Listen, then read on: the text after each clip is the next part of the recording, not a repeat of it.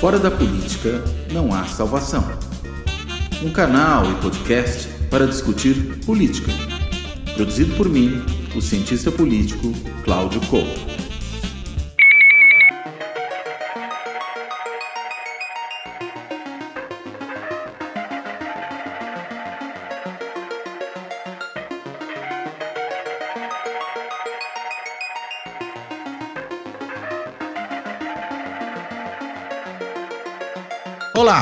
Este Fora da Política Não Há Salvação está sendo gravado no dia 22 de setembro, ou seja, a 10 dias do primeiro turno das eleições.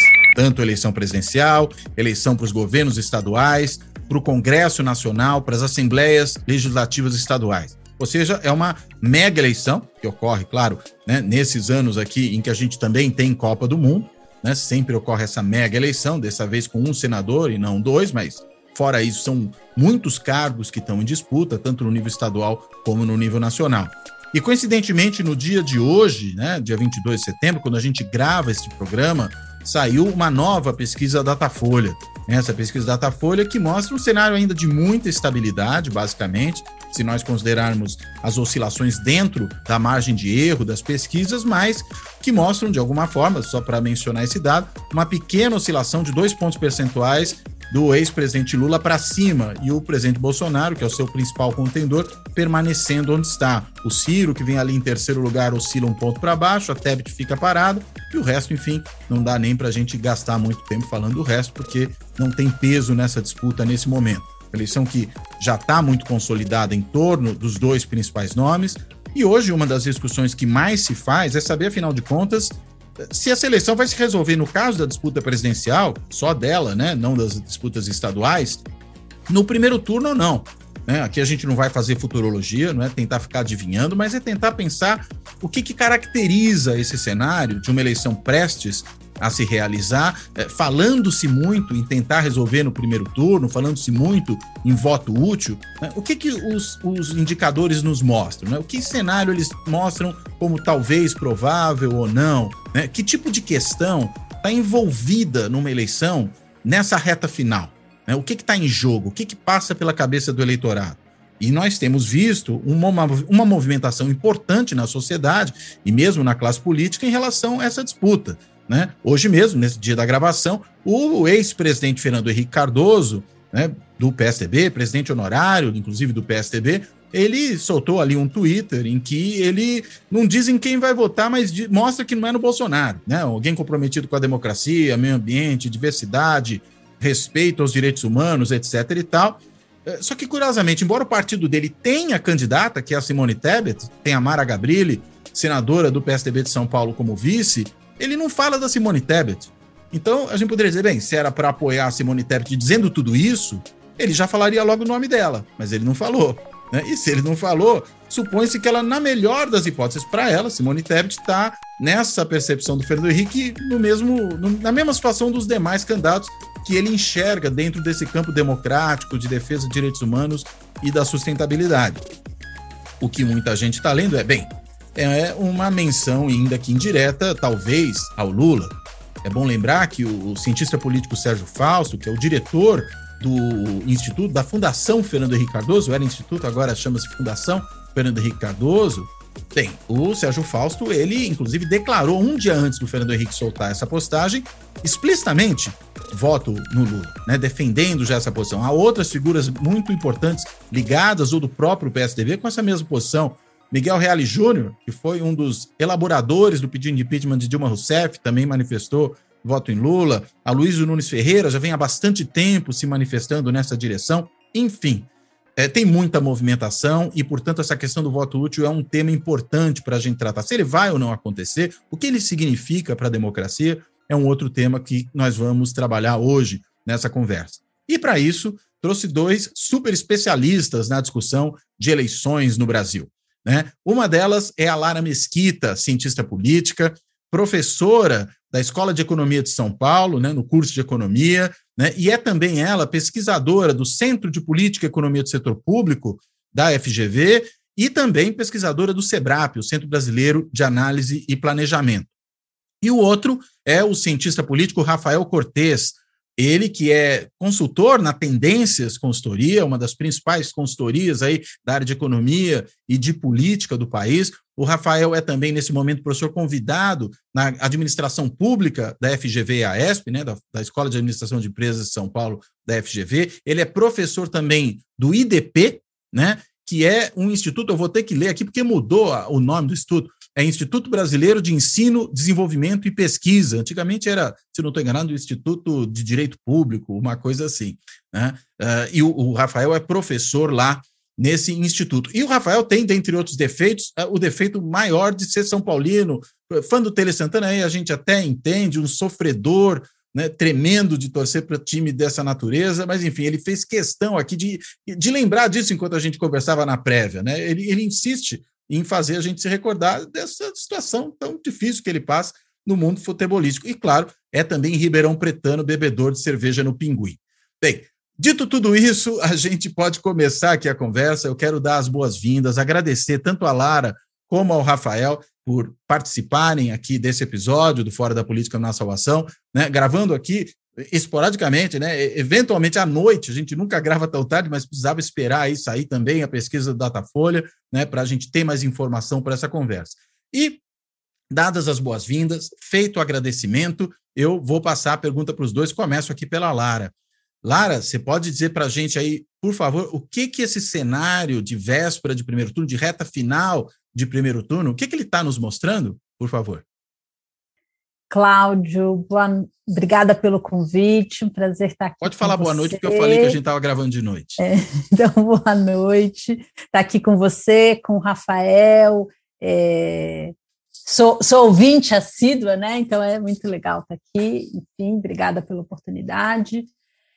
É, o que está me chamando a atenção, o que, que eu tenho observado, assim, é, uma coisa é em relação às pesquisas é a estabilidade do Bolsonaro. Acho que a gente pode dizer que nunca houve uma campanha presidencial tão cara quanto a do presidente Bolsonaro, apesar dele ter declarado é, bem poucos recursos, menos da metade do que o presidente Lula na justiça eleitoral. Mas se a gente incluir na conta o aumento do Auxílio Brasil, a queda da gasolina, é, a festa do 7 de setembro, a viagem para Londres para o funeral da rainha, é, tudo isso leva, mostra a gente assim, nunca houve uma campanha tão cara quanto essa e nada que ele faça faz ele sair da casa dos, dos 30% ali. Né? Então, vai pesquisa, vem pesquisa desde agosto, meados de agosto ali, é, um pouco, acho que agora, há um pouco, cinco, seis semanas, o Bolsonaro está oscilando de 31 a 33, 32 a 34, dependendo do instituto, mas ele não sai disso.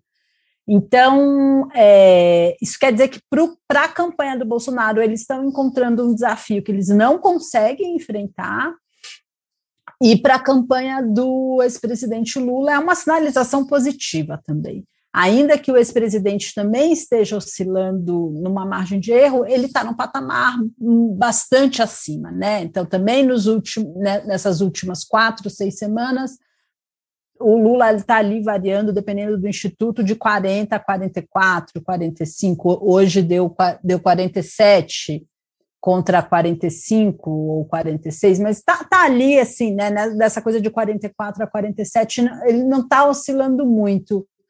É, cada instituto varia três para baixo, três para cima nesse período de, é, de, de, seis semanas, mais ou menos. Então, é, essa estabilidade é marcante e é mais preocupante para o presidente Bolsonaro, que está mais abaixo, e é mais positiva para o presidente Lula, para o é, ex-presidente Lula, porque ele está muito perto dessa margem de virar no segundo turno, de virar, de vencer no primeiro turno e não precisar ir ao segundo turno. E isso é uma coisa que pode estimular o voto útil na semana que vem, né? Eu imagino que de quarta a domingo as pessoas vão começar a olhar a pesquisa e falar: é, se, o Lula está com 48, 49, vamos resolver logo isso, né? Pode estimular esse tipo de sentimento. É, e a segunda questão é: tendo o presidente Bolsonaro já gastado todos esses recursos públicos e tendo o partido do presidente já alocado todos os fundos é, republicanos para se financiar a eleição, como o presidente financiaria a sua eleição no segundo turno?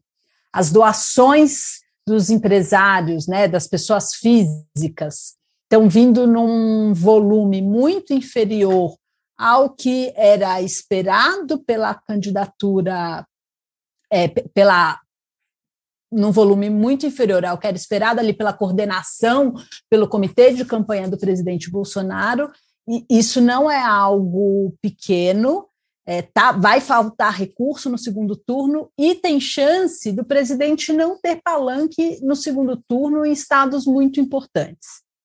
É, Minas Gerais, ao que tudo indica, vai se resolver no primeiro turno. Teve um crescimento hoje do, do Calil, mas não sei se a ponto de do Zema perder no primeiro turno, é, deixar de levar no primeiro turno. E ainda tem o risco do Rodrigo conseguir, do governador Rodrigo Garcia, conseguir tirar o Tarcísio de Freitas no segundo turno, é, ainda mais o papelão do, do ex-ministro Tarcísio de Freitas pode reativar um certo, pode ativar um certo bairrismo dos paulistas aí, o é aumentar a antipatia. Você disse que ele não sabia nem onde ele vota, né? Ele não sabia nem o bairro, tal, mal, mal o nome da cidade. Então, que mostra o quão, quão forte é o vínculo dele com, com, a, com a cidade onde ele diz ter vínculos afetivos, né? E, e com o Estado, por consequência. Então, assim, o que eu estou observando de uma maneira geral é muito recurso na, é, fora dos recursos oficiais de campanha aplicados pelo presidente que não geraram resultados e uma escassez de recurso para um eventual segundo turno que pode complicar bastante a vida do presidente se tiver segundo turno. Muito bom. Rafael, mesma questão aí para você, por favor. O primeiro, Cláudio, é, agradecer ao, ao convite. Né? Na verdade, eu sou é, um fã do canal. Te dar parabéns pelo, pelo esforço aí de fazer uma, uma reflexão democrática, mas sem perder é, qualidade. E particularmente grato também, uma boa parte da minha trajetória de estar aqui se deve a você, para quem está nos ouvindo. O Cláudio foi meu orientador na iniciação científica, então eu farei essa, esse reconhecimento desde sempre. Né? Muito grato, grato também. Prazer estar conversando com a Lara em mais um, mais um desses debates. O, o Cláudio, eu diria assim, pensando na, nessa sua pergunta, acho que tem dois elementos, né? dois grupos de elementos. Algum associado à eleição presidencial como um todo, nada específico à eleição de 22, né, que é essa concentração de forças é, em duas candidaturas, é, isso historicamente é verdade no Brasil, se a gente olhar no passado, a gente tem em 89 uma eleição que muito sui generis, né, que estava inaugurando o, o, regime democrático, uma eleição solteira, sem vínculos com as demais disputas, numa eleição que já havia um dinamismo partidário no âmbito estadual, então, quando a gente olha 89, basicamente todo ex-governador ou governador de estado que não tinha reeleição na época foi fazer, foi tentar sorte na disputa presidencial. A outra, 2002, né, uma outra eleição um pouco mais fragmentada, que em algum momento a gente teve alguma incerteza ali de quem seriam as forças que concorriam no segundo turno. De resto, né, é polarização bastante concentrada, e aí uma questão ali, movimentos muito mais marginais para a gente entender o resultado final. Então, acho que nesse sentido, as pesquisas mais recentes estão mostrando esse cenário. Né? Esse cenário esse que se reforça nas vésperas da campanha, porque de alguma maneira o eleitor quer participar mais ativamente. Né? O eleitor não gosta de jogar voto fora. Isso fica mais claro à medida que ele já tem um cenário um pouco mais palpável. Então, dito isso, acho que a gente não deve ver com nenhuma surpresa essa concentração de forças entre as duas candidaturas. O outro grupo de elemento aí tem um pouco a ver com essa particularidade de 22, né? O que tem de diferente? Né? Acho que aí são dois pontos que eu queria pôr para a gente discutir aqui inicialmente. O primeiro deles é uma, um descolamento entre a avaliação de governo e é, a intenção de voto no candidato governista. Tá? Se a gente olha as pesquisas, houve uma queda não desprezível da avaliação negativa do governo Bolsonaro.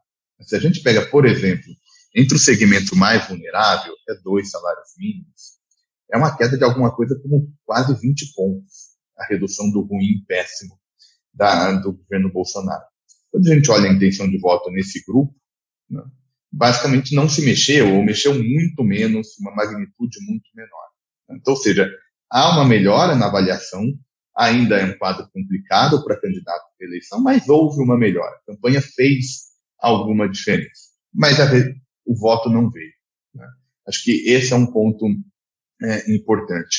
O segundo, que aí é particular do 22 também, ao meu ver, é um cenário em que é, é muito descolado, né? Assim, o, a candidatura à reeleição, que em geral é uma candidatura forte, ela realmente não consegue trazer um, um fato novo, né?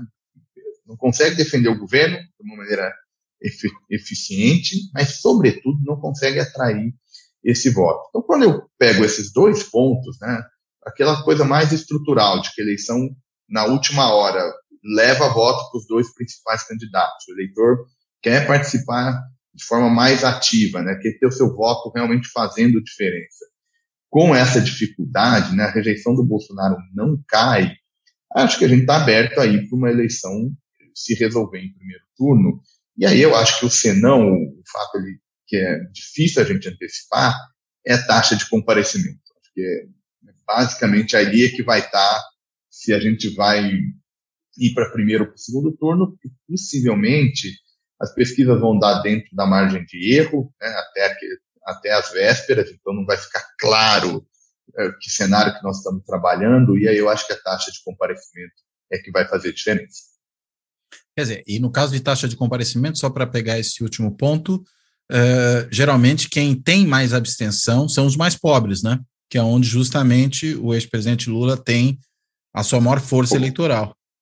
E aí pode ser esse, esse obstáculo, né? Eu, eu diria que para 22 é quase um, um duelo entre é, o mais pobre, que a gente sabe que maior custo, maior abstenção, né? Tudo mais constante, e um outro grupo são o grupo dos eleitores dos idosos, né? Então, acho que isso também pode fazer aí alguma alguma diferença. Então, eu diria que é um pouco por aí que passa, assim, vão ser variáveis ali muito muito micro, né? Ali muito naquele momento específico. Talvez tenha um efeito do debate na véspera. Ali a gente vai estar muito à mercê, né? O cenário final muito à mercê do que a gente chama de micro decisões ali, né? E eu acho que isso vai ser antecipando aí uma eleição muito apertada. E o que a gente pode pensar um pouco aqui é o que isso vai implicar do ponto de vista dessas questões que vocês mencionaram mais antes, né? Gestão de política pública, risco para a democracia, enfim, tem muita coisa aí para a gente pensar. Perfeito. Lara, uma questão interessante que você levantou é essa questão do custo dessa campanha, né? Pelo menos do ponto de vista do gasto, digamos, que o presidente da República está fazendo para se reeleger.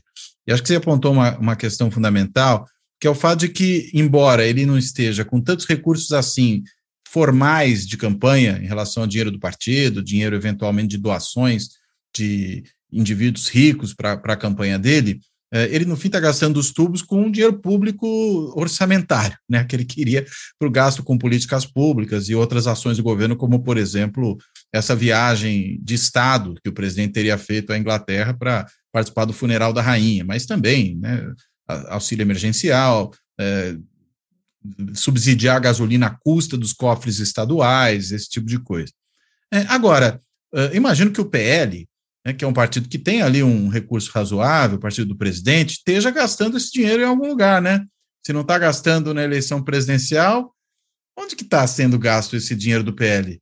Porque, porque só para mencionar uma outra situação, né, a gente está, claro, falar do Bolsonaro, falando de um candidato forte, competitivo na eleição, acho que tem uma outra coisa, que é um partido que tem o que tem, o que tem mais dinheiro nessa campanha, que é a União Brasil, mas que tem uma candidata que aparece muito fraca nas eleições, a Soraya Tronic, mas que começou a reclamar hoje, ela e o seu vice, né, o Marco Sintra, que não tem dinheiro para fazer campanha.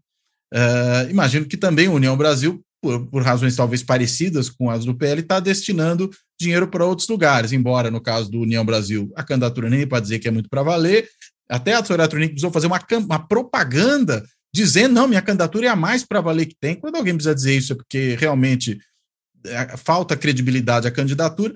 E no caso da do Bolsonaro, enfim, é uma candidatura importante, forte do presidente no cargo, mas o dinheiro do partido também não está indo para lá. Para onde está indo, então?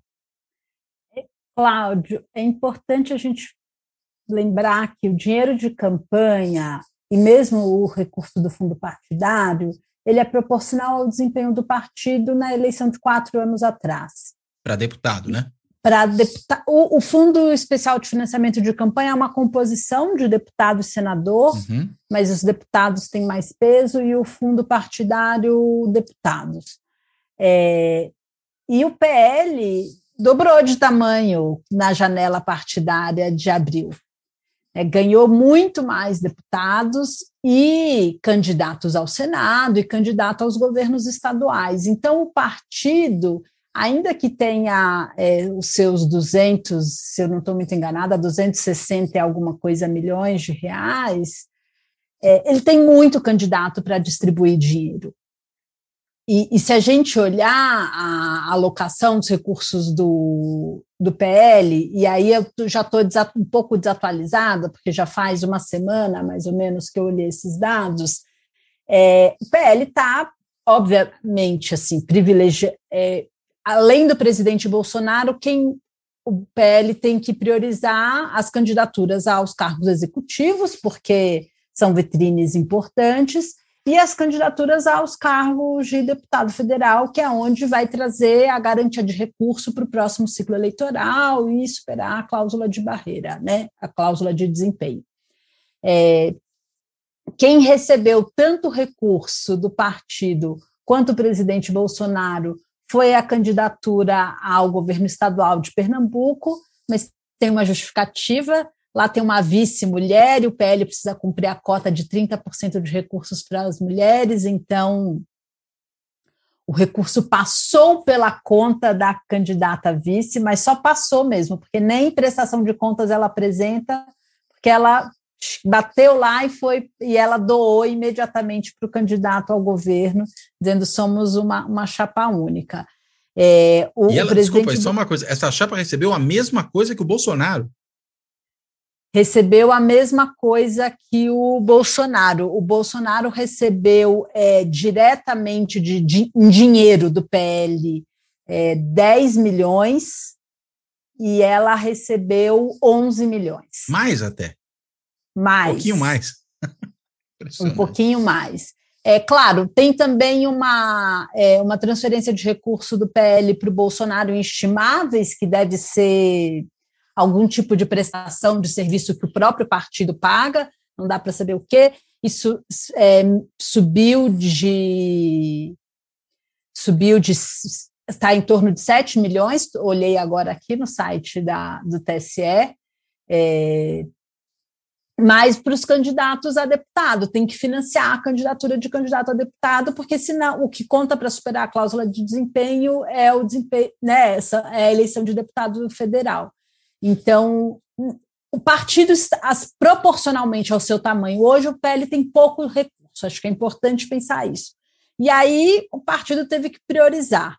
Então, o, não é que o assim proporcionalmente à quantidade de recurso que o partido está distribuindo, o presidente Bolsonaro é quem mais recebeu recurso, considerando também os estimáveis e não só as doações em valores, mas é estimáveis, muito pouco. só para ficar claro, não é dinheiro, mas é coisa, por exemplo, como é, carro de som, aluguel de espaço, esse tipo de coisa, né? É, a, cedemos a sede do partido para ser sede do comitê do Bolsonaro. Aí você tem que hum. estimar o valor do aluguel, porque você está doando, se ele precisasse alugar esse espaço, quanto, quanto ele gastaria. Né? Então, é.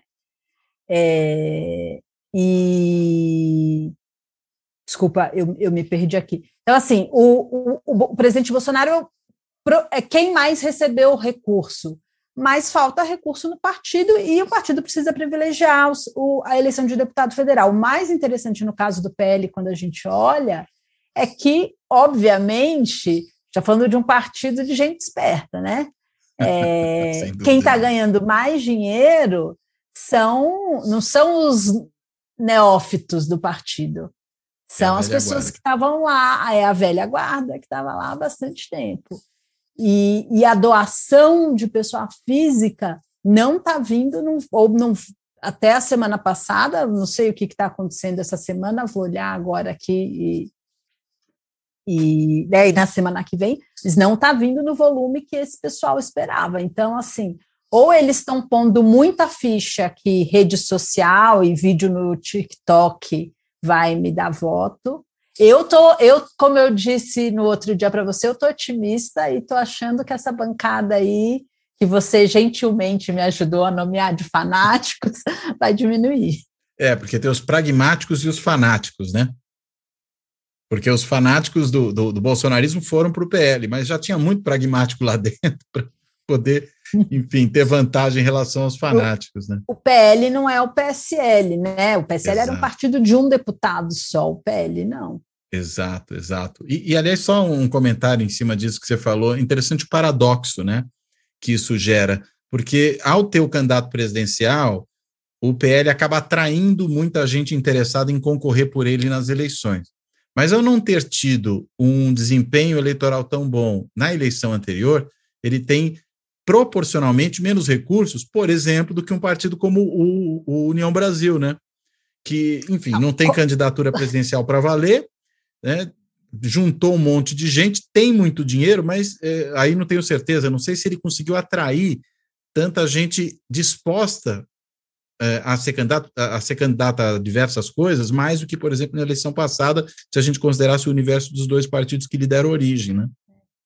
Rafa, deixa, me desculpa aqui é, monopolizar, mas é, proporcionalmente não, em absoluto. Assim, o União Brasil não tem muito mais dinheiro do que o PL. E quase todos os deputados bolsonaristas, né, quase todos os deputados, melhor dizendo, eleitos pelo PSL, saíram do União Brasil. Quem ficou no União Brasil é o cor do DEM.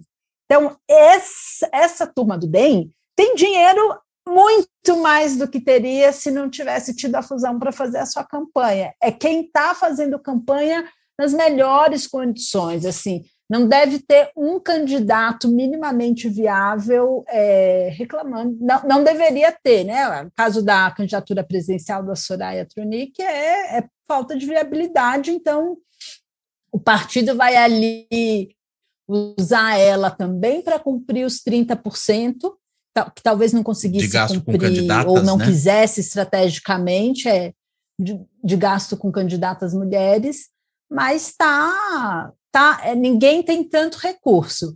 É, Cláudio, só uma comparação, assim, o, a campanha do Lula até agora é, arrecadou 89 milhões de reais, declarou arrecadar. A do Bolsonaro, 30. Isso de doação ou do partido? Juntando tudo, tá todas juntando as fontes tudo. de recurso. Tá. Não, o Lula praticamente não recebeu dinheiro de doação de pessoa física, recebeu uhum. 250 mil reais. O Bolsonaro recebeu 7 milhões. Uhum. Mas o Lula recebeu 88 Muito mais do fundo partidário, do fundo eleitoral, né, no caso. Muito bom. Rafa, vou pegar uma coisa também, um gancho de uma coisa que você falou, né? Quando você chamou a atenção para essa concentração das intenções de voto nos dois principais candidatos, né? E essa tendência de reta final de eleição de mais concentração ainda.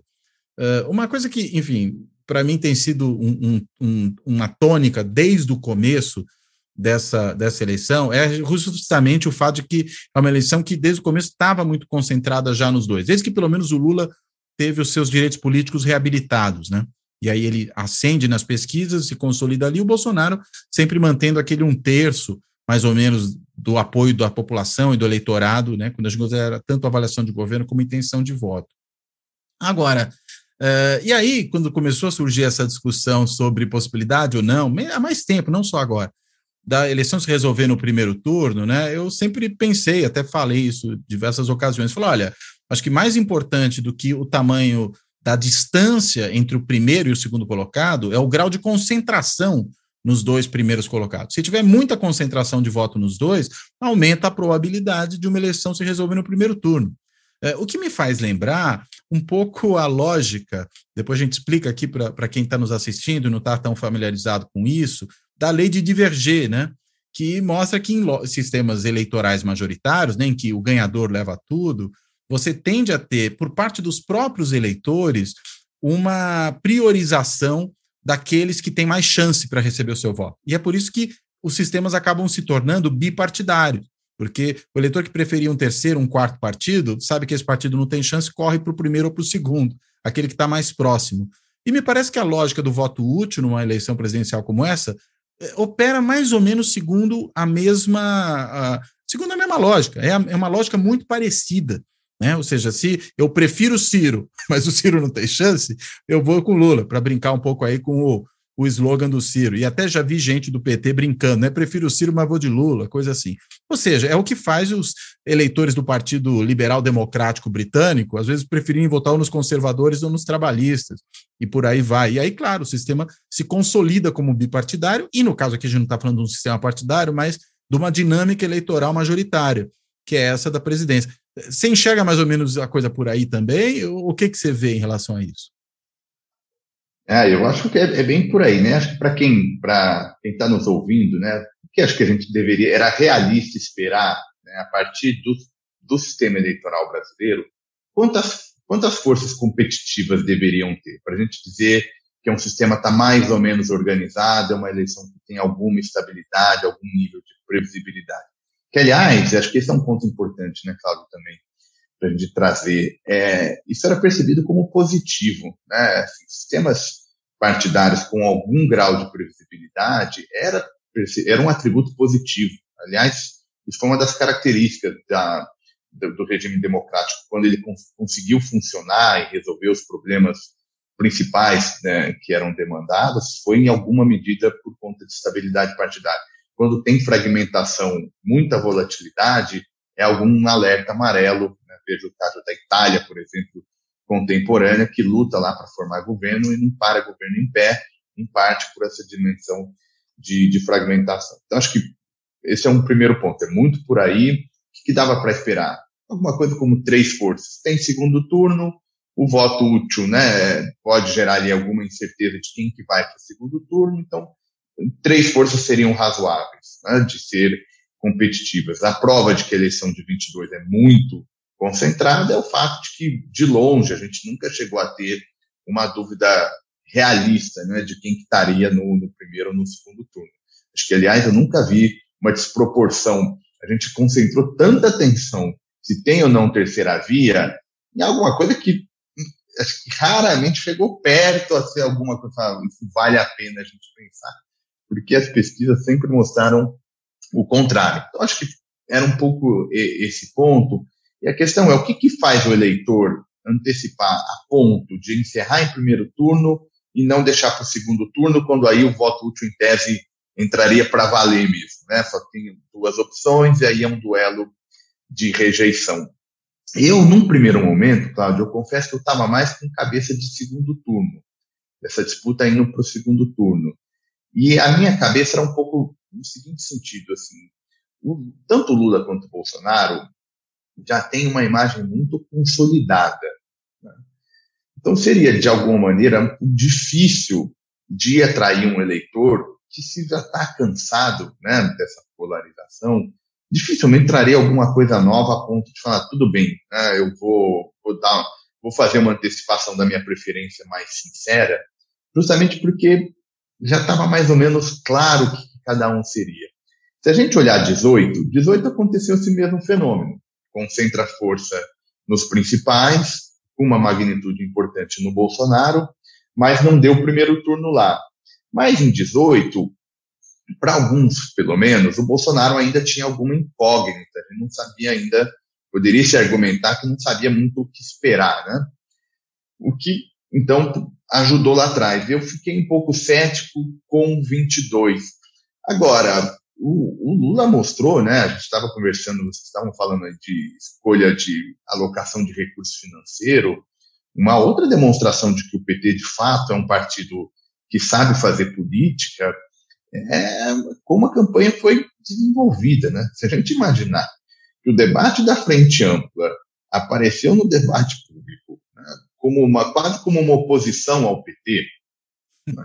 e aí a gente olha hoje, e se é se alguém fez frente ampla, e se alguém é Lula, é realmente eu, pelo menos, particularmente, fico impressionado assim, com como ele conseguiu, num dos momentos em que o PT, talvez você que estudou o PT desde lá de trás, né? Poucas vezes se viu numa dificuldade de, de imagem tão grande como agora. E ainda assim a Frente Ampla veio e veio pelo Lula. Então, eu acho que tem aí um elemento novo né, que não dá para ser desprezado, pensando aí nesses últimos momentos da campanha, que é quem fez a Frente Ampla, era aquele que a Frente Ampla supostamente deveria enfrentar, mas aí ele é ele que trouxe, então acho que o primeiro turno aí tá, tá, tá vindo, né? Então, uma chance importante. É interessante, muito interessante essa, esse comentário que você faz sobre a frente ampla. Acho que é, é, curioso porque, na realidade, a gente tem talvez duas concepções diferentes do que poderia ter sido a frente ampla nesta eleição. É, eu me recordo ainda no ano 2021, havia ali toda uma mobilização diante das ameaças do Bolsonaro, por exemplo, o 7 de setembro do ano passado, uh, e a ideia de uma frente ampla, uma frente democrática, que aí até, eu diria, não excluía o Lula e o PT, muito pelo contrário, tanto que você teve ali manifestações, eu me lembro de uma aqui em São Paulo, no Tuca, né, o teatro da, da PUC de São Paulo, é, que juntou um monte de gente, o Fernando Haddad foi, mas o Lula não foi, se discutiu muito, ah, por que, que o Lula não foi nesse evento? Que a ideia era de uma frente suprapartidária, não propriamente eleitoral, mas que teria um pouco essa lógica de resistência democrática. Isso até gerou ali uma mobilização, mas não, não teve muita consequência depois. Né? E depois, aí acho que você coloca muito bem, você teve uma segunda ideia que surgiu como ideia de frente ampla, que seria, na realidade, em torno do centro democrático. Né, como alguns até pegaram emprestado essa ideia da frente ampla democrática mais geral para transplantar nesse centro democrático que seria o beneficiário dessa ideia. E aí, claro, se opunha ao PT. No fim, que a gente está vendo, até o, o, o, o, como eu falei na introdução hoje aqui do, do episódio, até o, o Miguel Reale Júnior, no fim das contas, foi lá declarar voto no Lula em prol da democracia. Então, mostra que realmente a dinâmica que a eleição imprimiu ao processo é, mudou radicalmente, né? Essa lógica. É, desculpa te, Sim, te não, interromper. Lá, tá é, é você, fez, você fez referência ao Diverger, né? Para quem não é ouviu falar, o Diverger é um autor super importante sobre partido político, enfim, ele que trouxe ali a ideia de que eleição majoritária, que é uma eleição presidencial, concentra forças em dois partidos. Por isso que a gente sempre faz referência a, aos seus trabalhos. E num deles tem uma passagem, Cláudio, eu tava, você estava falando, me, me, veio à cabeça. É, era quase assim, um, uma, ele é tão descrente de que o centro é um o espaço do centro é, é ocupado, que é um ator político, que assim é realmente impressionante. Assim, porque ele mais ou menos diz, olha, quando está muito radicalizado, né, e acho que a gente tem alguma evidência eventualmente aqui para o Brasil, a gente até pode pensar se vale a pena ou não usar essa ideia, mas assim, quando está muito radicalizado, a política está muito radicalizada, o centro é um conjunto vazio, porque simplesmente ninguém está nele, assim, não, não, é que tem uma demanda por modelo, não existe, né? Então centro é um conjunto vazio, então ele morre porque está todo mundo muito concentrado nos extremos. Por outro lado, em momentos de muita moderação, né, o centro deixa de existir, porque os dois polos ocuparam esse espaço. Então essa figura de um candidato que estaria no meio do caminho, em caso de 22, entre Lula e Bolsonaro, é uma figura difícil. Assim. Se a gente olha lá, fala, não vai aparecer mesmo. E aí pega o que, que aconteceu com quem tentou mobilizar esse discurso que você mencionou do centro democrático. Que é o que o centro democrático? Né? O que, que é? O que, seria isso? Né? Como é que ia chegar no eleitor? Eu pensei também no Ciro. Né? Olha o que, que o Ciro está fazendo. Né? Para um dos candidatos a ocupar esse meio do caminho. É, não ocupa, né? Porque você rompe com o seu passado, tenta dialogar com o eleitorado que é novo, então não para no lugar. Né? Então, enfim, você falou no, em produção democrática, eu me lembrei, lembrei de divergir. Assim, quase nunca ele está lá, assim, ele é uma figura quase uma ficção por conta dessa dupla dinâmica. Se está muito polarizado, está vazio. Se está moderado, ele já está ocupado pelos grandes atores mesmo, aí a porta está fechada para alguém de fora. E é o que mostra que polarização tem a ver com a dinâmica competitiva, principalmente. Dizer, não é que polariza porque há radicalismo nos, nos atores polares. Polariza pela lógica da competição, que, sendo majoritária, tende a fazer com que as pessoas concentrem suas preferências em quem tem mais chance, basicamente. Né? Diria que é muito mais isso. Agora, a gente está falando aqui, né, a não sei que vocês tenham mais algum ponto ainda a acrescentar sobre essa discussão mais geral da eleição nacional, mas a gente está falando muito aqui da eleição nacional que realmente se consolidou. É, a gente vê que há meses, né, a Lara chamava atenção aí na, na primeira intervenção dela, justamente para o fato de que há muitas semanas, pelo menos, a gente tem os dois candidatos quase ali com retas paralelas de intenção de voto, mas mesmo se a gente voltar um pouco, né, é, também já vinha com uma razoável estabilidade. Né? O Bolsonaro teve sim um crescimento antes de se estabilizar, mas é, sem um crescimento que apontasse para uma reversão de tendência, por exemplo. Acho que era um crescimento muito mais do ponto de vista de reduzir distância do que de reverter tendência. Uh, e quando a gente pensa, sobretudo nas pesquisas, olhando para as projeções de segundo turno, aí as retas paralelas estão dadas há muitos meses. Né? Basicamente, a distância Lula-Bolsonaro nas projeções de segundo turno não se alteram há muito tempo. Né? Enfim, estou eh, dizendo isso por quê? Porque se isso é verdadeiro na eleição presidencial, me parece que é muito diferente do que acontece nos estados, né? em que, ao contrário do que ocorreu na disputa presidencial, as pessoas passaram a prestar atenção nas, nas disputas muito mais tarde. Acho que agora que as pessoas estão começando a olhar para realmente o que está acontecendo nos estados, pensar nas candidaturas a governador. Agora, inclusive, que a gente tem começado a ver variações mais fortes de intenção de voto na, nesses candidatos nos governos estaduais, só para pegar dados que hoje saíram do Datafolha, né? hoje, dia 22 de setembro, quando a gente grava. É, Minas Gerais, o Calil apresentando uma subida grande, ainda que realmente muito distante do Zema, que está lá firme na frente, mesmo tendo caído né, mesmo tendo caído ainda, tem uma vantagem muito significativa, até o ponto de poder resolver, como a Lara também apontou no primeiro turno. Né? Em São Paulo, o cenário muito estabilizado, teve ali um crescimento eh, inicial do, do Rodrigo Garcia, governador no cargo, que depois parou, e no Rio, sim, a gente viu uma oscilação forte nessa pesquisa do Datafolha do dia 22, em favor do governador Cláudio Castro. Né? É, enfim, mas parece que agora que um, as coisas começam a se movimentar. E claro, há outros estados que a gente poderia depois aqui puxar pesquisas que não saíram hoje, né, saíram em dias anteriores, pelo menos ainda não foram anunciadas, né, se porventura foram feitas pelo Datafolha também em outros estados, mas enfim, uh, me parece, quer dizer, a Bahia, só para lembrar de outro caso, tem também, o IPEC soltou uma movimentação super importante, né, em que há um crescimento significativo do, do candidato a governador do PT e também em Pernambuco, em, no Ceará, aliás, desculpa, no Ceará, é, no Pernambuco você tem uma coisa maluca, né? Um monte de gente ali, uns quatro empatados em segundo com o mesmo percentual, né? E a Marília Reis lá na frente. Mas no Ceará, a gente viu o Eumano de Freitas, né, o candidato petista, ultrapassando tanto o capitão Wagner como o candidato, o Roberto Cláudio, o candidato Ciro Gomes. Enfim, Olhando para os estados, né? Fiz aqui essa, esses que eu consegui lembrar agora de memória, que tinham dados mais, mais fortes. Olhando para os estados, o que, que a gente pode esperar dessa disputa estadual? É, não só qual é a importância delas, acho que vocês podem também tocar, mas evidentemente, que jogo está sendo jogado nas disputas estaduais? Porque em 2018 teve a onda bolsonarista que elegeu até o Witzel no Rio, elegeu o governador de Santa Catarina, que era solenemente desconhecido, do Amazonas. A gente não tem essa onda agora, né? O que está aparecendo nos estados, segundo a percepção de vocês? Lara, por favor. Bom, eu vou começar fazendo uma referência à tese do Rafael, que mostra, é, quando ele mostra que nos estados as elites políticas se organizam em relação à dinâmica da política nacional, né? Você tem também sempre dois grupos que estão alinhados com o lado de cá ou do lado de lá, é, mesmo que nem sempre tenham o nome do mesmo partido e tem elites relativamente estáveis. É, não sei se resumir bem, Rafael, mas... É,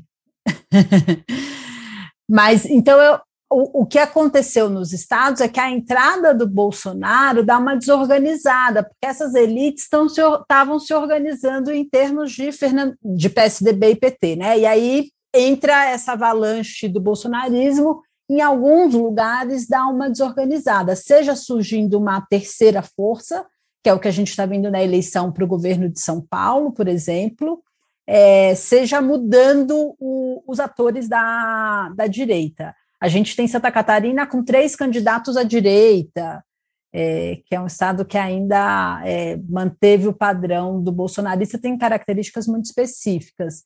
É, Minas, a gente tem atores é, completamente novos na, na, do cenário eleitoral. A política tradicional mineira não está ali é, e, e, mas esses atores tradicionais estão se posicionando em relação à, à figura, à, à, disputa presidencial, e é mais ou menos isso que está acontecendo é, em todos os estados. E o que parece, é, e aí é, um, é uma, uma falha de, de caráter, talvez, porque a gente acompanha menos as pesquisas estaduais, ainda mais dos estados que estão mais longe, né, onde a gente não, não mora e tem menos vínculos afetivos ou profissionais, é, que tem é, que tem mais candidato não explicitamente alinhado, mais candidatos aos governos estaduais não explicitamente alinhados aos candidatos à presidência e que de alguma maneira isso isso não é tão bom assim, né? A gente vê que o a, nos debates aqui em São Paulo, as perguntas para o Haddad e para o Garcia, e para o Garcia não, e para o Tarcísio, estão muito alinhadas à disputa da à, à disputa presidencial. A primeira pergunta para o Haddad foi sobre o STF. Né? O que, que o governador de São Paulo tem a ver com o STF? Mas aí o, não, não tem quem puxar, não tem esse vínculo para o Rodrigo Garcia e uma parte dos, de quem trabalha com campanha diz que isso é um problema na visão dele. E a que outra tentou, questão. Desculpa, Cláudio, só pontuar um, uma coisa do Rodrigo Garcia, o que ele tentou pontuar como sendo uma vantagem dele, né? Tipo, sou independente, não tenho nada com ninguém. É, mas tem, né? O partido dele está ali apoiando a Simone, Tebet, Amada Gabrilha, enfim, que é uma candidatura que patina, mas é, sei lá. É, mas a, a, outra coisa que chama atenção é a alta, foi o que você falou, a alta taxa de indecisos ainda, ainda hoje. Eu estava é, também há uma semana atrás, dez dias, vendo as pesquisas lá da, da minha terra, onde tudo indica que o governador vai se reeleger com mais de 60%. Sua terra, o Espírito Santo. O Espírito Santo é, onde tudo indica que o governador vai se reeleger com mais de 60%. Mas quando a gente vai para a espontânea, a taxa de indecisos é gigantesca. Mesmo Minas, é, eu abri aqui o Datafolha, é, na pesquisa espontânea de hoje, 38% dos eleitores declararam indecisos há 10 dias da eleição, na disputa para governador eu esperava que esse número fosse de indecisos fosse menor para um cargo executivo, né? Deve estar, tá, assim, é, essa é a taxa que eu esperava encontrar há uma semana da eleição para o Senado, não para o governo uhum. estadual. Interessante. Rafa, quer aproveitar até falar da sua tese, já que a Lara ajudou aí a lembrar?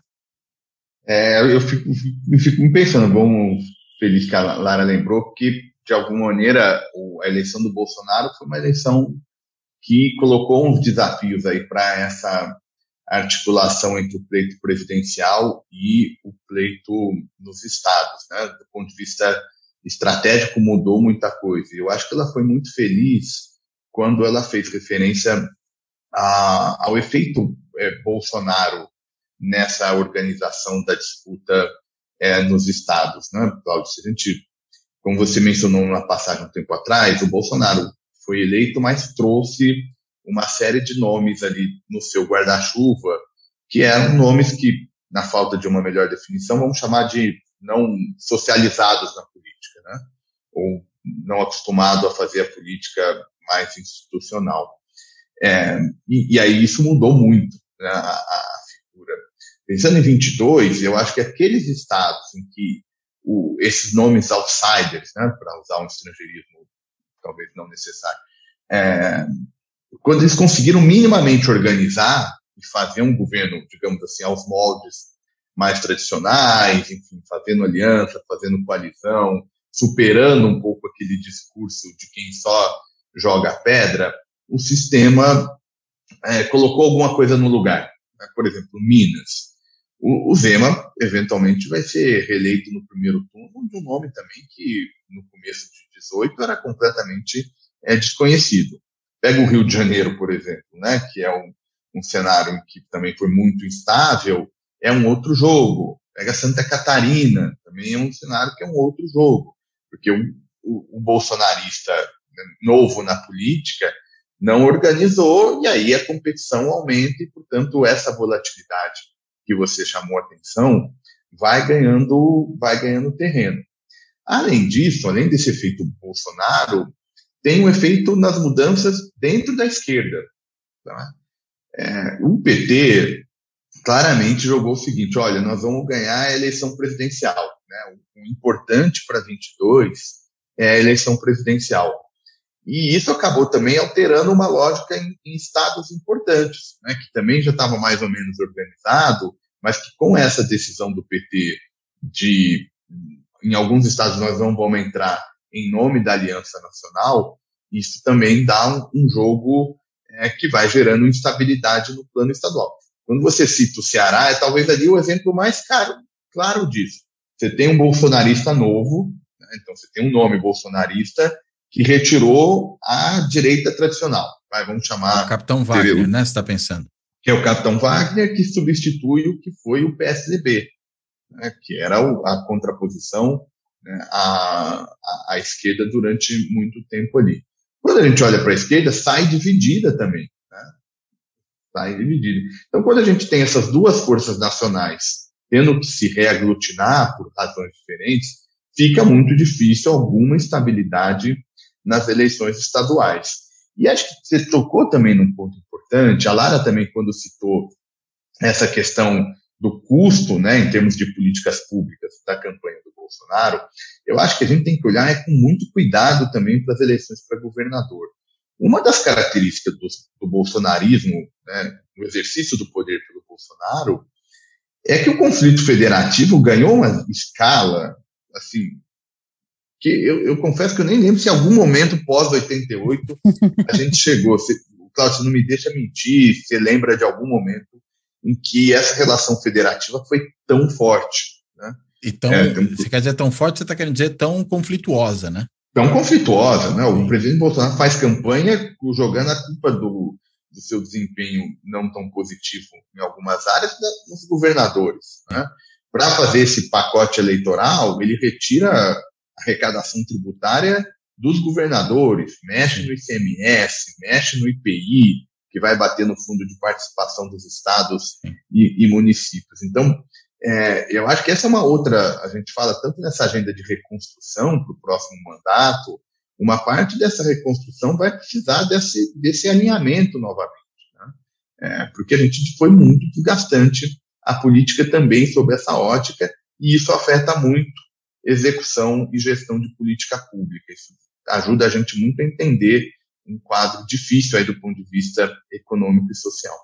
É interessante, uma coisa só, um, um, dos, um dos elementos que você levantou que eu queria só pontuar, que é esse do caso Santa Catarina, né, que o governador não organizou o seu campo. É, é bom lembrar que é um governador que sofreu impeachment, né, e depois volta. É. Então, foi muito tormentosa a situação dele ali. Agora, Santa Catarina é, outro dia eu ouvi alguém dizendo, é um pouco, virou um pouco quase que o Arkansas brasileiro, né? Um estado muito conservador, né? Enfim, não tem lugar, né, para partidos mais à esquerda ali. E aí você tem realmente aquela divisão só entre candidatos à direita que ficam até disputando qual deles é mais fiel ou não ao Bolsonaro. Né? Talvez é. o candidato mais à esquerda que hoje age em Santa Catarina é, viável seja o Esperidião Amin. Se a gente é. considerar o posicionamento dele diante dos outros, né? É, e acho que talvez, Cláudio e Lara, é, para essa pergunta, assim, o que, que fica do bolsonarismo, né, assumindo um cenário que ele não se reeleja, talvez a resposta passe pelos estados, né? Como é que está essa dinâmica dentro da direita nos estados? Quem é que está ganhando espaço? É essa direita tradicional, agora numa eleição em que o recurso partidário conta, né? Cada vez mais esses recursos tradicionais são percebidos como positivos, ou esse movimento que começa lá em 18, se isso ainda tem fôlego. Então, eu acho que, no hum. fundo, a pergunta o que, que fica do bolsonarismo, se a gente olhar para algumas competições estaduais, São Paulo, por exemplo, é bem claro, né, porque você tem um representante bem tradicional ali, quase da continuidade desde 94 pelo PSDB, que é o governador Rodrigo Garcia, e você tem o, o Tarcísio, que é talvez a representação do bolsonarismo em, ocupando esse espaço que lá atrás nem era tão forte, mas agora em 22 tem ocupado no maior colégio eleitoral do país. Talvez também a gente tenha aí alguma lição sobre que direita fica olhando para os estados. É, e dois dos governadores que poderiam ser bolsonaristas, dos todos os que a gente falou aqui, só para mencionar dois casos, né? Tarcísio, tudo bem, leal ao Bolsonaro, no começo tentou evitar, né? A associação aí levou bronca, começou a se alinhar mais claramente. O Cláudio Castro, tudo bem, acho que é mais alinhado mesmo. Santa Catarina, a gente também falou, tem ali essa tentativa, até porque é um estado onde o Bolsonaro tem muito apoio. É, agora, o capitão Wagner no Ceará e o Zema em Minas tentam se desvencilhar por completo do Bolsonaro. Né? O Zema surfou na onda bolsonarista para se eleger em 2018, né? rifou o candidato do seu próprio partido, o Amoedo, já no primeiro turno, mas agora ele está fazendo questão de se manter olímpico ali distante é. completamente do Bolsonaro, enfim, o que evidentemente não agradou o Bolsonaro e talvez dificulte mesmo a vida do Bolsonaro em Minas, né?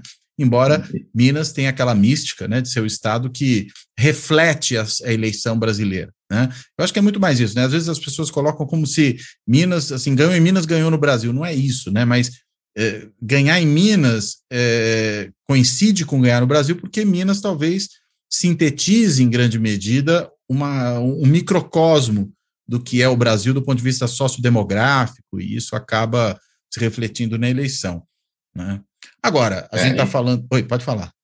Não, eu ia falar o exemplo do ACM, né? O ACM que também isso, foi. Aí, bem lembrado. Em algum momento, é, em algum momento vai ser palanque, não vai ser palanque. O, o Caiado. Brasil, o Caiá, enfim, você tem, acho que um pouco essa relação desses caras é, de lideranças importantes nos estados, como é que eles vão se relacionar com Bolsonaro ou com o bolsonarismo, pensando ali no movimento político, acho que vai dar um pouco esse tom, e aí a gente entende um pouco dessa variação quando a gente recupera essas particularidades dos estados. Exato, exato. Lara? É, pensando nisso da, da direita, eu acho que, por outro lado, assim, a, uma eventual, se se consolida o cenário de derrota do Bolsonaro é, abre espaço para a consolidação de uma direita democrática e direita abertamente direita, né? não o PSDB, que era um partido que nasce ali na centro-esquerda, vem caminhando para o centro e entra na direita por uma conven... enfim, uma conveniência eleitoral, mas nunca se assumiu como um partido de direita. E quando entra uma figura mais à direita como Dória, é, gera um, um atrito grande dentro do partido. Mas o União Brasil pode vir a ocupar esse espaço e dizer: sim, nós somos de direita, nós não temos vergonha. E tentar ocupar um espaço de uma direita democrática é, que nos. Aí é completamente wishful thinking, assim, né? Vontade, desejo, ilusão.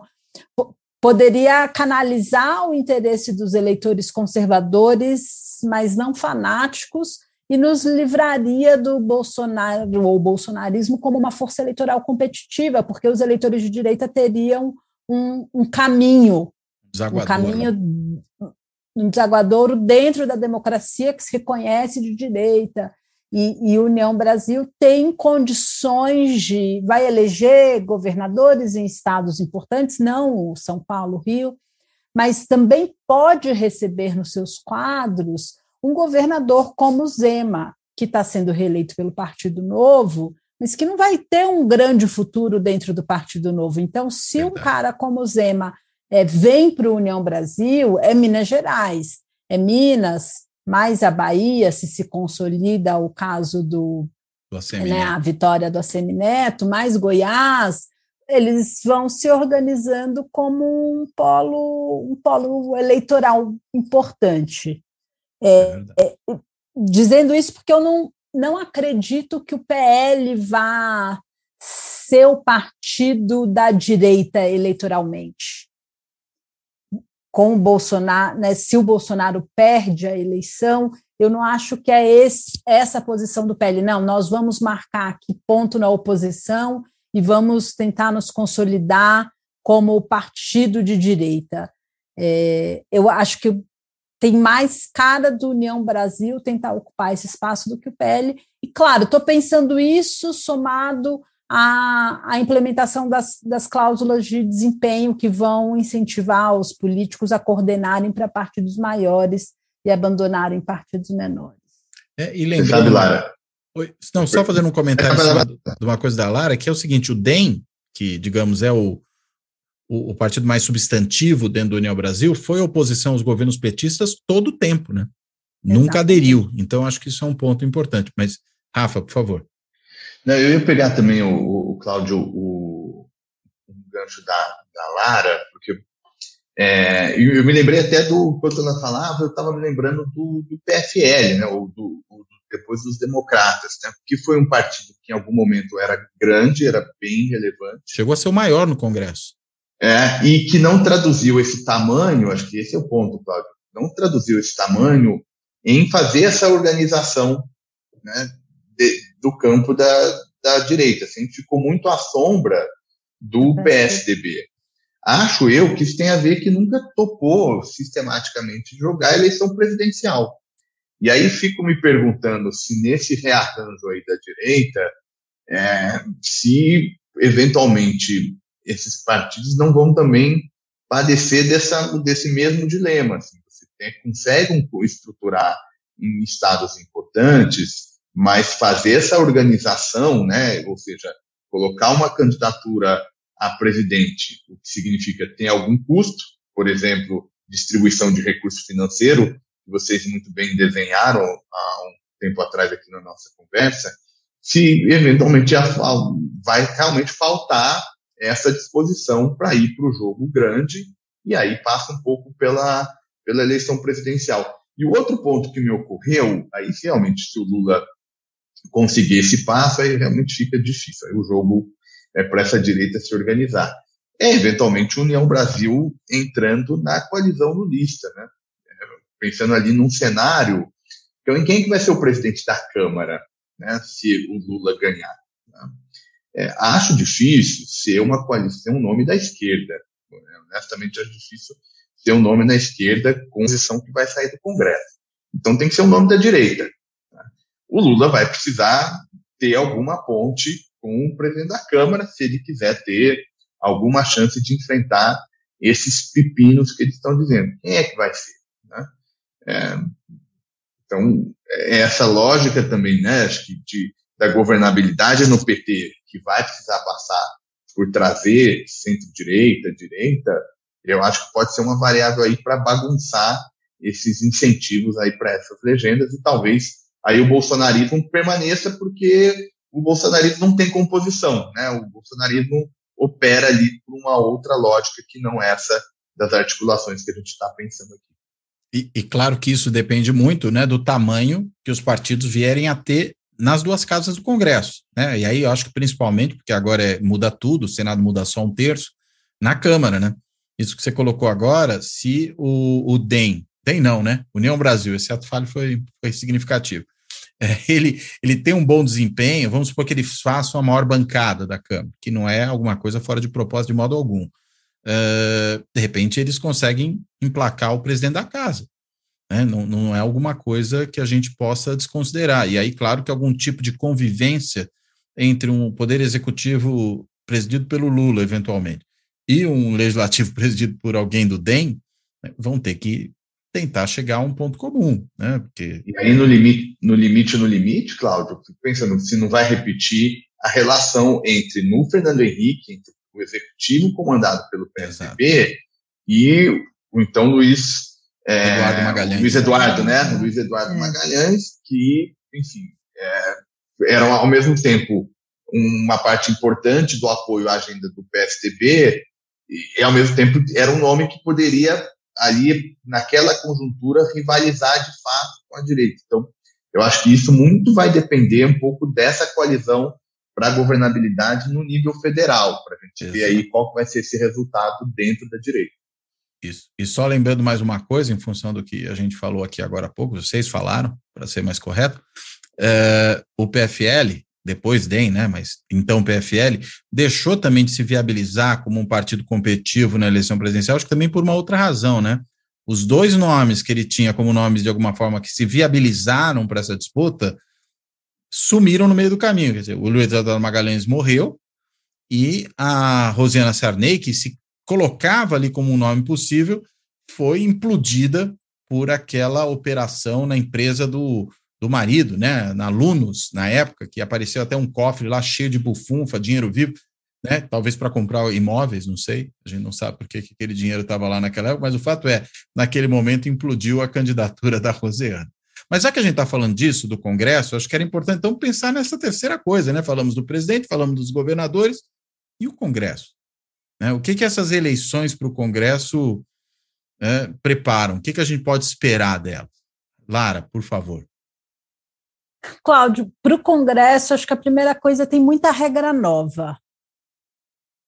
É, e isso é um desafio para qualquer tipo de, de predição, né?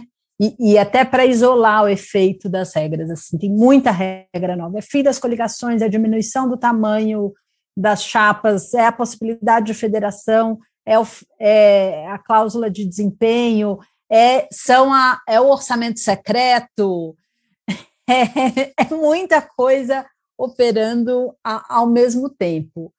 É, se eu fosse fazer uma, uma avaliação geral, assim, a expectativa geral, conversando com as pessoas por aí, é que a gente tenha uma taxa de reeleição alta. Mas ainda que seja alta, eu eu acho difícil ser uma coisa muito diferente, por exemplo, do que o que a gente viu em 2010, que, se eu não estou muito hum. enganada, foi a maior taxa de, de reeleição que a gente teve na, é, recentemente e a menor de renovação, que se opõe a 18, que foi a maior renovação e a menor reeleição. A gente tem, é, a gente já sabe que é a eleição que a gente tem mais deputado tentando se reeleger. Esta de é, agora esta de agora, nunca, ou nunca não, né? Assim, na nossa breve história política, a quantidade de deputados é, tentando reeleição, é, essa é a maior, e a taxa de reeleição deles é mais ou menos, está, entre os que tentam, é mais ou menos estável em torno de 70%. Então, como aumenta a quantidade de gente que vai tentar, e, e, aí a pergunta é assim: quem nesses 70% e quem será que vai crescer? É, eu, como disse, eu aposto mais nos pragmáticos do que nos ideológicos ou fanáticos dentre é, quem vai se reeleger. Se se manter essa taxa de 70% de reeleição entre todo mundo que tenta, acho que esses 30% aí que vão cair, a gente vai ter, sobretudo, é, os os fanáticos. É, dá um, um é assim, o, o, Luiz Felipe de Orleans Bragança, hum. deputado federal por São Paulo. O príncipe. O príncipe. Um recebeu um centavo para fazer campanha. O que, que ele construiu de vínculo, de rede? Quem são os os cabos eleitorais deles, dele localmente, para onde ele mandou emenda, ele, ele sacou qual é o papel da emenda na construção de mobilização próxima ao eleitor. É, me, me, parece que o, os, os, velhacos da Câmara, quem sabe operar a máquina, que faz melhor uso disso. Os novatos, a menos que você tenha um bom tutor ali, demora um tempo para operar esse tipo de coisas, né? Mesmo para fazer a sua emenda regular chegar, ser empenhada, executada e dar tempo de você ir lá inaugurar a obra antes da eleição, é difícil. Então, é, tenho essa aposta. E do lado, dos, do lado da esquerda, eu acho que essa renovação vai ser maior, é, sobretudo pensando, olhando para São Paulo, assim. É, acho que o PSOL está vindo da eleição municipal com uma, uma, uma força de trazer uma esquerda mais plural e mais identitária. E que uhum. isso vai roubar voto é, do PT, talvez menos do PSB, porque o PSB é menos ideologicamente marcado, mas vai roubar votos do PT, e o PT não tem nenhum deputado federal puxador de voto, uma grande figura. Ali nos anos né? 90, o PSOL tem o Boulos, tem o Boulos né? PSOL, e está na, federação, federação com a Marina, a, né? Isso, está na federação junto com a Marina. E na parte mais identitária, tem a Erika Hilton, que é uma figura que mobiliza esse eleitor que está preocupado, né, que tem essa questão como prioritária. Então, numa federação com a Marina. A minha preocupação da federação PSOL-Rede é eles concentrarem muitos os votos em três ou quatro, conseguir ganharem uma quantidade maior de cadeira, mas não ter candidato que cumpre o que uma amiga economista me ensinou chamar de nota de corte, que é o desempenho individual mínimo dos deputados. Ela falou: fala que é nota de corte que todo mundo entende, né? Sim. Então, o partido ganha uma quantidade de cadeira, mas individualmente os candidatos têm que cumprir essa nota de corte aí para poder levar. Que é o 10% é, do quociente eleitoral, né? Que é o mínimo que o partido tem que ter para eleger uma pessoa. Isso, mas é 10% na primeira rodada. Quando a gente vai para so que é a distribuição uhum. do quociente partidário. Quando a gente vai para sobras, sobe para 20. Ah, e aí fica mais difícil ainda. E aí fica mais difícil ainda para o partido que concentra muito lá em cima. Você tem que ter gente que pulveriza, mas nem tanto. Que olhando para as eleições passadas, era o perfil do PT e do PSDB, assim, muito candidato com 60, 50 mil votos, uma votação ali é, que não é o quociente eleitoral, mas é uma votação é, robusta. Sim. Então, eu, eu acho que isso pode ter um efeito, assim, a observar. É muita coisa nova ao mesmo tempo. Então. E aí, claro, implicações para como o próximo governo vai conseguir lidar com esse Congresso, sobretudo, né? com essas mudanças também internas ao Congresso, como você muito bem lembrou agora, do orçamento secreto. Né? O, o, orçamento secreto tem uma, uma esperança do Supremo ajudar a resolver Sim, o problema, né? Vai tentar, vai esperar passar a eleição, né? Porque ninguém é de ferro, e é melhor esperar para não criar mais coisa assim, mas enfim, existe essa possibilidade mesmo. Rafa? Eu estava pensando aqui, né, nessa nessa era de regra nova, assim, mais do que nunca, né, organizar uh, as estratégias pode se tornar um atributo importante. Eu fico com alguma dúvida se o bolsonarismo vai conseguir fazê-lo, porque de alguma maneira tem um aumento importante de algumas carreiras, né, de um recrutamento de uma determinada elite, que é a cara um pouco desse, desse bolsonarismo. Né? Só para dar um exemplo candidaturas de policiais militares. Uhum. É, se, eventualmente, pode virar até contraproducente esse aumento de importante, significativo de oferta desses candidatos, justamente na fase de, de fazer essa alocação que a Lara estava Lara estava comentando. Então, porque eles se canibalizam, que, né? É, porque vai ocupando um mercado eleitoral, é muita gente é oferta para o mesmo mercado, corre risco dessa canibalização que, que você trouxe. Agora, não sei se por um, um vício é, de formação, enfim, eu acho que também uma parte dessa, do que vai ser esse congresso é, vai depender do executivo, né, dessa agenda ah, que o Lula certeza. vai colocar. É, e por hora, essa coalizão lulista, se vencer, é só uma coalizão de oposição a alguém, né, uma oposição ao Bolsonaro. Agora, o que, que é isso? Né? Como é que ele vai, é, vai dar prioridade a que agenda dentro dessa, desse guarda-chuva de oposição a, ao Bolsonaro? Isso ficou muito pouco claro. Né? Nesse sentido, a campanha trouxe, pelo menos aos meus olhos, muito pouco de qual que é essa prioridade. Então, é, vou, de novo, uma parte dessa direita, ela já está um pouco dentro, o vice é o Alckmin, né?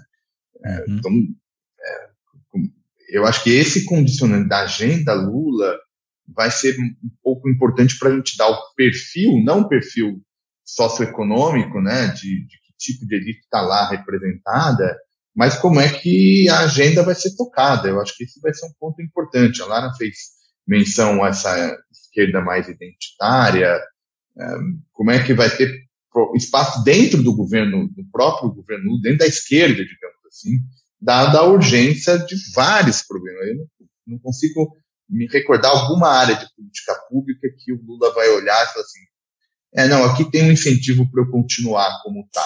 Como, foi tudo como foi, destruído, né? né? Como foi, por exemplo, Eu estou rindo de nervoso, tá? como foi em 2002, a parte macroeconômica é, foi continuidade em relação ao, ao governo Fernando Henrique. Agora, olhando para 22, me ajudem, porque eu não, não imagino alguma área que esteja preservada. Então, vai ter escolhas aí muito difíceis da parte do Lula e afetando bem como é que vai dar essa dinâmica com o Congresso. Realmente. É, vai ser uma parada dura. O próximo governo vai ter que reconstruir muita coisa. E isso não vai ser rápido. A, a, sensação que eu tenho é que o, se, se, se concretiza que o Lula ganha, é, por um lado, ele assume esse papel de coordenador da coalizão, tem uma agenda propositiva e vai tentar retomar uma relação com o legislativo nos padrões pré-Bolsonaro, né, com que a gente conhecia. Mas, por outro lado, tem isso que o Rafael falou: ele não vai agradar ninguém, porque não vai, não tem espaço para ir para a pauta da esquerda. Não é esse o ciclo político, assim. A gente tem que olhar o que aconteceu no Chile com a Constituinte. Sim. Fizeram a Constituinte ideal da esquerda, mas completamente distante do, do cidadão mediano. Isso. E aí Porque o cidadão deu, né? mediano né? não é. Os, e aí deu no que deu. Então, assim, é, a, a política possível para esse ciclo é uma política que vai frustrar a esquerda, uhum. que não, vai, não, é a, não, não é a agenda tradicional da esquerda.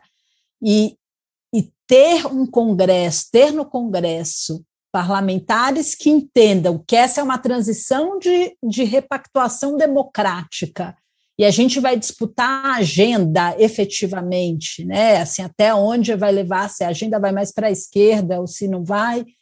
Isso, para mim, está muito claro que é no próximo ciclo. O que, que o presidente precisa fazer agora com a educação? Re saiu o Saeb e o desempenho das crianças voltou ao que era em 2013, há 10 anos atrás. A gente tem que fazer qualquer coisa para tentar mitigar e avançar muito mais do é que recuperar, isso. Né? Assim. E, e é meio que é recuperar em todas as áreas, é recuperar onde a gente estava, mas avançar em relação ao que estava antes, eu, assim, eu não iria por esse caminho. Eu não acho que o governo que é esse o mandato que o Lula vai receber das urnas. A hum. quantidade de gente que fala, é, eu, eu nunca votei no PT, vou votar agora porque é contra contra uma coisa que me parece uma ameaça da democracia, que não está.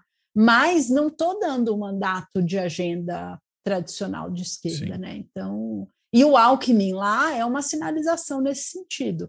A gente Sim. tem consciência de até onde, qual é o limite desse mandato. Exato. Muito bem. Gente, que conversa legal, né? Que conversa boa que a gente teve. Gostei muito. Acho que foi bem interessante, bem esclarecedor. Vocês trouxeram muitos pontos importantíssimos para a gente pensar essa eleição aqui nessa reta final, entender o que está envolvido numa reta final de, de eleição. Né? Acho que foi, foi crucial aqui, o, to, to, foi crucial esse conjunto de pontos né, que vocês dois trouxeram. Mas então, para poder fechar, eu devolvo a palavra para vocês, para vocês, se porventura acharem que ainda tem alguma questão que a gente possa ter deixado de tratar e que seria legal lembrar agora para trazer essa questão e também para fazer aí as considerações, fazer a amarração final. Lara, por favor. Bom, Cláudio, queria começar dizendo que tudo que eu, que eu espero é que eu erre menos do que eu errei em 2018. Em 2018 eu errei absolutamente tudo, assim, espero que eu erre menos, que, é, que todas essas coisas que são um misto de análise dos dados com a realidade que eu gostaria de ver, elas estejam mais próximas da realidade, menos do meu desejo. É, senão, senão o, a, o aprendizado é que eu não aprendi nada de quatro anos atrás para hoje e, e devo fazer uma outra coisa da vida. Não, é, isso não, pode ficar tranquila quanto a isso. e agradecer o convite, a oportunidade de estar aqui, é, conversando com vocês, trocando experiências, ouvindo o Rafael, que agora a gente só vê na CNN, então tem que ver lá todo dia, ficar à tarde da noite vendo o programa na CNN para ver o Rafael, é uma alegria. Muito bom. Rafa, por favor. É, eu estava tava pensando aqui um pouco, é, acho que tem uma nota positiva, talvez a, a principal, que se não resolve todos esses dilemas, ou se ainda nos coloca muito distante desses dilemas, é um, mas eu acho que é um dado é, importante para a gente pensar a democracia brasileira. Né? A ideia de que em democracias é, governos são premiados ou punidos na eleição, acho que esse é um, um ponto muito importante que se a gente sair protegido desse mecanismo, né, a competição eleitoral servindo como mecanismo de correção de políticas mal executadas ou de propostas até no limite contrárias ao próprio próprio jogo democrático, acho que isso já é um dado não desprezível, que nos separa de regimes que têm eleição, mas que não recebem alcunha, né, não devem receber alcunha de regime, de regime democrático. Então, acho que esse é um ponto é, importante, e aí o desafio fica a partir disso, né? Como é que a gente constrói, né? Para onde que vai? E aí acho que é muito longe ainda. Eu já estou me convidando aí próximo fora de, da política com a salvação, que agora fica difícil. Mas brincadeira da parte, Cláudio, Lara, obrigado pela, pela conversa. Então, prazer estar ouvindo, estar aprendendo com vocês e fico à disposição. Tá ótimo. Obrigado, Rafael. Obrigado, Lara. Bem, quero, além desse agradecimento aqui aos nossos convidados desse episódio, quero, como sempre faço, agradecer a quem acompanha. O Fora da Política Não Há Salvação no YouTube ou nos podcasts e para todo mundo que tem também apoiado o projeto aqui do canal, né, por meio das mais variadas formas aí de algum tipo de doação para o projeto estar tá sendo aqui desenvolvido. Né? Existe o Clube dos Canais do YouTube, em que a pessoa vai lá e é, faz uma contribuição periódica de valores muito diferentes, a pessoa decide lá quanto acha que vale a pena. Tem o Valeu Demais, que é um botãozinho lá que a cada programa você pode, se quiser, fazer uma contribuição pequenininha, uma contribuição momentânea né, para o pro projeto aqui. Existe ainda o site do benfeitoria.com, onde é possível fazer uma assinatura simbólica e até mesmo para porque a gente andou pedindo isso para mim, aí eu acabei criando isso uma chave do Pix, né, que é o e-mail de contato do canal, que é contato arroba fora da política não há salvação.info, para quem quiser, porventura, fazer uma contribuição via Pix. Enfim, se quiser apoiar aqui o projeto, além de, claro, sempre ajude a divulgar, mostre para as pessoas que você acha que podem se interessar por esse conteúdo, por favor, isso é muito importante para a disseminação do conhecimento em política e para, enfim, para o fortalecimento do canal. Bem, de tudo isso, eu me despeço aqui. Até a próxima.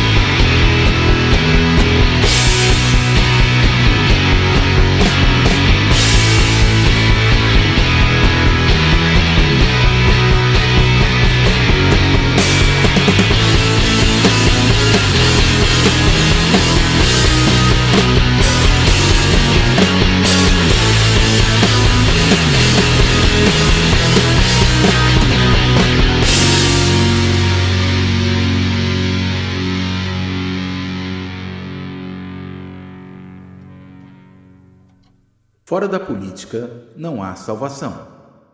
Um canal e podcast para discutir política. Produzido por mim, o cientista político Cláudio Couto.